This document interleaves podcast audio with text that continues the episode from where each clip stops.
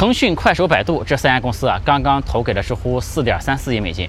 知乎呢，前面拿过很多融资啊，去年的时候也拿了一轮二点七亿美金的。它的投资方包括搜狗这样的互联网公司，另外呢，也有很多投资机构，比如说高盛啊，比如说今日资本，比如说启明创投，还有李开复的创业工厂啊。今天呢，就和大家聊一聊啊，知乎以及它背后的这个资本局中局。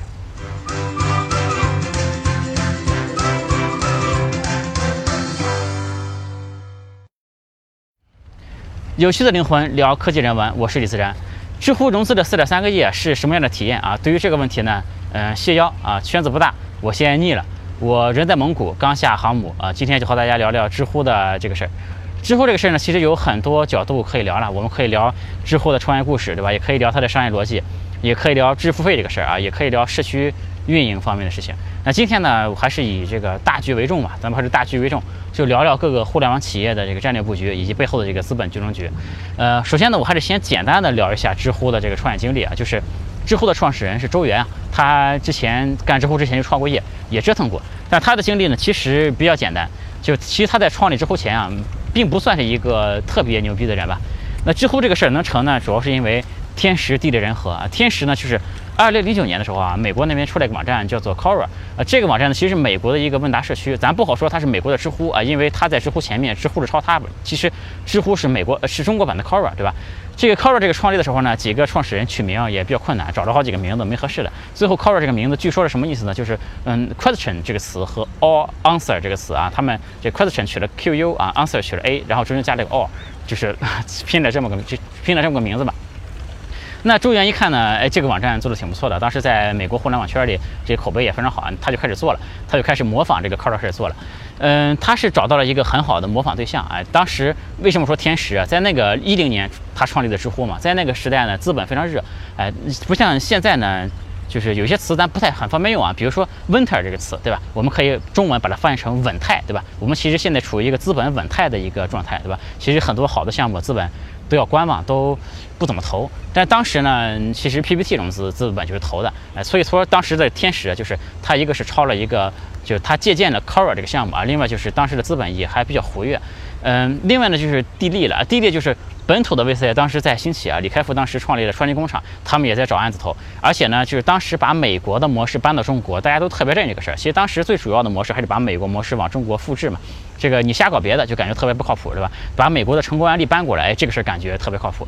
这个，哎，于是当当地很多就当时啊，很这个本土的创业公司、本土的资本，对吧，都在起来，都在认这个模式啊。这是地利方面，人和方面呢，就是呃，李开复李博士，对吧？当时这个号召力正是如日中天的时候，正是所有大学生的偶像。我当时搞了一个创新工厂，意气风发。呃，当时他在投了知乎之后呢，就是李开复啊。他不但亲自去知乎回答问题，还利用自己的号召力，把很多大 V 都叫到知乎去了，奠定了知乎最早的这么一个大 V 天团，对吧？这个。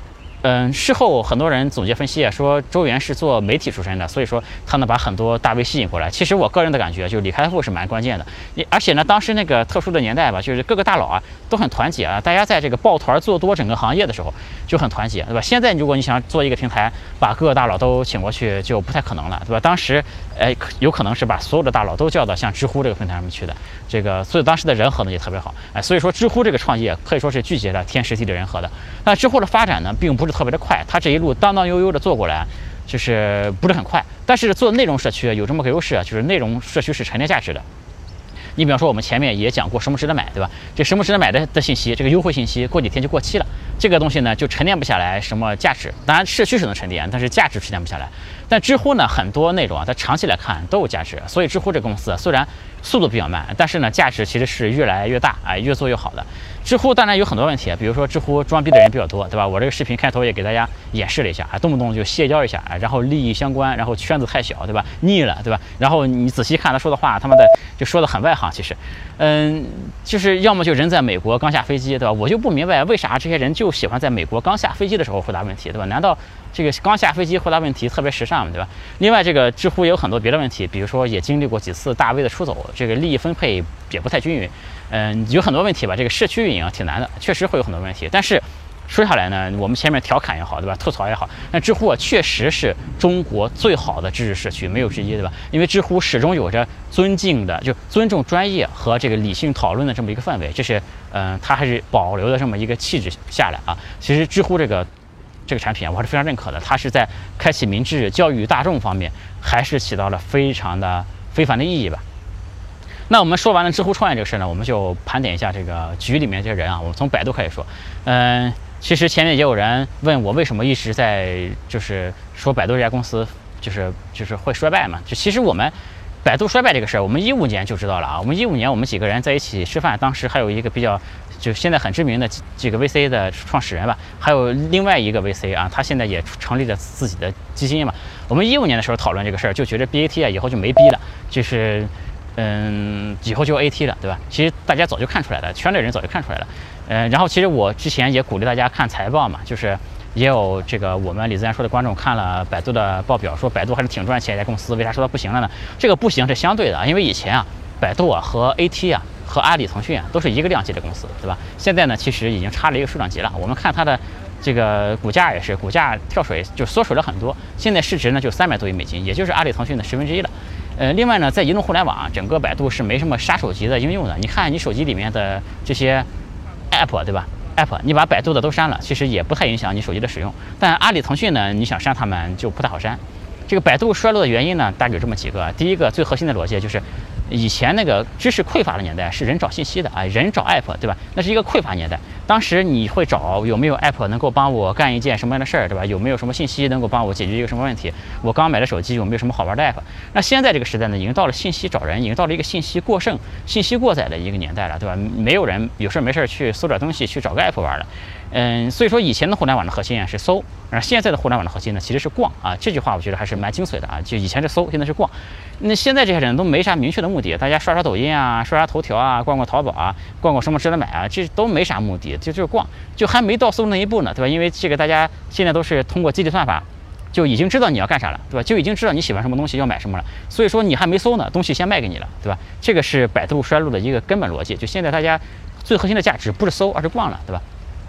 第二个原因呢，就是孤岛效应啊。这个在移动互联网时代，其实比以前的传统互联网更加的封闭了。传统互联网呢，其实都是三 W 协议，对吧？它是开放的，这个都是全网搜索的。现在啊，每一个 App 里面的内容啊，它都是不开放的，每就和每个 App 都和一个孤岛一样的。所以说，这个叫孤岛效应。搜索引擎呢是抓不到每个 App 里面的内容的，对吧？而且在中国，因为竞争特别的激烈嘛，就是淘宝。也把百度屏蔽了，对吧？不让百度用它的内容，因为淘宝不想让百度成为它上级的入口嘛，对吧？那个微信呢，也把也不让呃百度来弄它的内容，所以说这个相当于 BAT 里面的 AT 啊，就都把这个 B 给呃屏蔽了。这个而且呢，各个 App 里的信息，这个 B 也搜不到，就就所以说，你看百度为什么后来推百家号啊，推各种自己。开始搞内容嘛，这也是没有办法，对吧？因为作为一个搜索引擎，最核心的是什么呢？就用户搜不到有价值的东西了。那这样的话，就产品上就是一个很致命的一个原因了。那第三个百度衰败的原因呢，就是因为创始人，对不对？因为任何企业做不好，其实都是创始人的锅。这个呢就不多说了。其实我前面的视频里啊，经常会 diss 百度一下，就是说百度和四零四网站如果放在一起比较的话，我肯定是站队那个四零四网站的，对吧？所以说，但现在呢，diss 百度已经成为一种。政治正确了，好像，但公平的说啊，我这里反而想为百度说两句了。就百度还是干了一些好事情的，对吧？还是对互联网有很大贡献的啊。另外呢，就是有很多人啊，百度的员工，包括以前在百度就职过的，都是很优秀的。我有很多朋友也是在百度出来的，尤其他们从百度出来之后，对吧，都是非常优秀的。呃，那百度和知乎是怎么回事呢？百度以前也是知乎的竞争对手，就一八年，百度不是开始推百家号嘛？当时百度就屏蔽了搜知乎的搜索结果啊，百度后来也搞百科，对吧？知乎一直是做问答的社区嘛，所以说以前是对手，那现在呢就对手变盟友了呗，因为这个事儿就是只有永恒的利益，对吧？嗯，现在呢就是头条不也开始搞搜索嘛，就是百度就很紧张，就抓紧时间就想把知乎给收了，因为这个知乎啊，我们前面说了它这个储备了很丰富的内容，对吧？很高质量的内容啊，这样呢百度就能搜到好的内容，它这个内容肯定就不提供给头条搜索了，对吧？这样就百度就保持它的。竞争优势，哎，另外呢，就是以前百度很多负面新闻啊，像魏则西啊等等，最开始也是在知乎发酵起来的。这个我们估计啊，以后在知乎啊也看不太到百度的负面新闻了，对吧？这样对百度来说，其实在 PR 方面也是有一定的好处的。我们再说一下快手这家公司啊，快手呢就是它和抖音啊也是竞争关系，对吧？但他们的竞争呢是比较良性的一个竞争，这一点呢我非常的佩服。我们前面呢也讲过千团大战，也讲过共享经济，呃，还有包括后来的一些直播平台什么的，就是其实他们的竞争啊都是很恶性的。这个但是快手和抖音啊这两家的竞争啊，双方其实可以说都是在竞争中越做越大。嗯，甚至可以说都是竞争的获益者，这一点其实我非常的佩服，因为他们呢都算是有底线的竞争嘛，都是相对比较君子啊，比较正面，就比较正面的一个竞争案例，对吧？这个字节跳动就是头条的母公司了，这个越做越大，对吧？这个速滑就快手创始人呢，当然不太服，对吧？这个。于是快手呢，今年也提出来想把日活做到三亿的这么一个目标。但快手这个人群现在已经比较饱和了，因为快手我们前面讲过，它是做下沉市场的，这个基本上下沉市场也吃透了，没多少潜力了。他再想做下沉市场呢，也很难再把这个日活数提高很多了。于是呢，他现在呢就必须向一二线城市以及南方市场去进军了。那这是快手一个最根本的一个逻辑，对吧？所以说大家说快手的气质啊，不太适合投知乎，对吧？这个快手的气质和知乎肯定是不搭边的。那为啥投呢？就是其实就因为我刚才那个逻辑，因为他要做这个把用户做上去，把用户做上去了，你必须要进入更主流的这个嗯这市场。所以说快手不管是投 A 站还是投知乎，都是这么个逻辑，对吧？你看明白这个逻辑，就能理解为什么投这个什么投哇，这个我感觉有点危险，我感觉这个雷不知道什么时候下来。嗯，总之这个快手会向不同的圈层去拓展了，这个就是而且快手呢还想布布局，对吧？分散分散自己的风险。那我们再说搜狗啊，搜狗它本身存在感不是很强，但是搜狗呢背后是腾讯，对吧？这个搜狗一直是可以搜腾讯的内容的。这个腾讯的微信的内容是不对百度开放的，但对搜狗开放，对吧？这个腾讯站投搜狗的时候，本来对百度这个事还比较看重，是吧？是投搜狗是为了搞百度的。现在看来呢，其实没有搞百度的必要了，对吧？让百度自己搞自己就可以了。呃，所以说这个对于百度和腾讯来说啊，嗯，就是大敌当前嘛，现在都是应该联合搞头条了。这个搜狗呢也没什么选择的余地，对吧？因为搜狗和百度啊，这个原来其实也是竞争对手，对吧？一般来说呢，可以说是这个市场上可以老二和老三联合起来打这个老大，对吧？这个但是呢，快这个这个搜狗它没法和头条联合，对吧？因为它拿了腾讯的钱，拿了腾讯的战头，天生就是头条的敌人，对吧？所以搜狗是不可能站队头条的，对吧？它是被动的，大家神仙打架，对吧？这个搜狗就上来凑这个人头，哎，当然你这个神仙局啊，能凑上人头也是挺厉害的，对吧？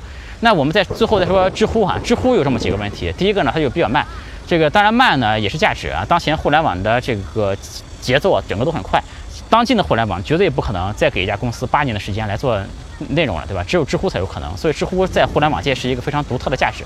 第二个问题呢，就是知乎它不太赚钱。知乎前面也试过。这个知识付费，对吧？知识付费其实这个市场虽然不能说是伪命题吧，但这个确实证明了知识付费这个市场不大。嗯，然后这个用户啊也挺窄的，而且这个用户的复购率也有问题，对吧？这个大家买知识付费的产品买两次之后，发现没什么意义，再买了老老买也学不会他们那些赚钱的套路，对吧？我往回走了，我感觉再在这边赚就要出事了。然后这个呃，另外呢，就是知乎也搞过其他业务，其实知乎也搞过什么短视频啊，乱七八糟啊，但是都没搞起来，也不赚钱。哎，所以说知乎呢也有很多问题，就是包括社区治理的问题，还有很多次大 V 出走啊，就等等吧。头条那边呢，一七年搞了这个悟空问答，签了很多大 V 来挖知乎的墙角，而且呢直接给大 V 发工资，对吧？就要求这些大 V 不能把内容再发知乎了。这个在这个背景下呢，就是嗯，知乎啊，就是也需要钱，也需要也需要流量。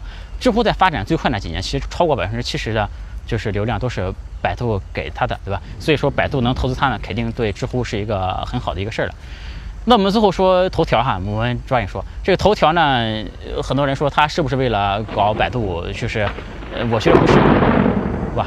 这个，嗯，这个字节跳动旗下其实有很多内容产品，比如说今日头条有头条号，有微头条，有抖音。有悟空问答，有图片等等，对吧？有这么多的内容，我们会想起我刚说那个信息孤岛那个理论来，其实他们也都是在信息孤岛上面的，就是怎么把自己公司旗下这些内容都整合起来，对吧？那就搞个搜索引擎呗，是吧？所以说它其实我觉得它是一种战略布局，它是为了把自己的内容都串起来，它真的不一定是为了。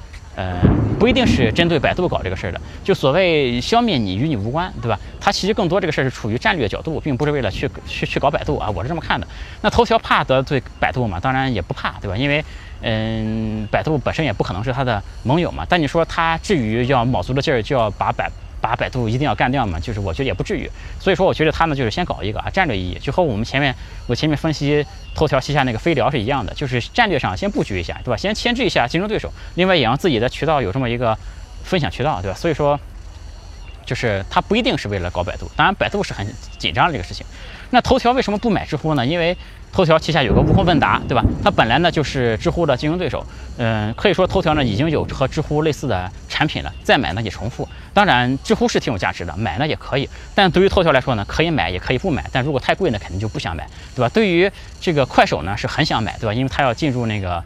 前面我们说过，它进入那个市场嘛，那对于百度来说呢，就必须买，对吧？所以说这三个呢，心中的价码是不一样的。最后的这个价格呢，也让这个百度和快手啊，就炒得特别贵，就就价格抬得太高了。哎，头条一看，算了，我就不想买了，对吧？大概是这么回事，我猜，对吧？所以说这个事儿呢，有一个什么重要意义呢？就是形成一个反头条的联盟。大家可以看到，腾讯、百度、搜狗、快手、知乎都在里面了，对吧？甚至将来更多的人。会加入，所以说大家已经形成了一个反头条的一个联盟了。现在呢是一个神仙打架的一个局面，头条数的也有点多，但是呢，我觉得头条还还是能，还是可以打的，对吧？今天这个分析啊，就和大家分析到这里，因为我感觉这个像我也没法再录了，对吧？今天就是和大家聊聊天，我说的话呢，我的分析有可能对，也可能有，也有可能错。开头呢，我是开个玩笑，对吧？评论区当然确实有人想让我聊。知乎这个事儿，但是呢，我也就不再谢邀了。另外，这个圈子呢，也圈子虽然也很小，对吧？但这个赛道也不是我关注的，我也不是利益相关方啊。另外呢，我人也没在美国，我就在这个黄浦江边上，这是雷劈下来的感觉快。我同事今本来和同事要一起去雅加达的，对吧？我现在按原来的计划，应该是和在雅加达给小姐姐说着波拉塞亚达乌，那么带的帮姆，对吧？这个现在呢，也就是在上海。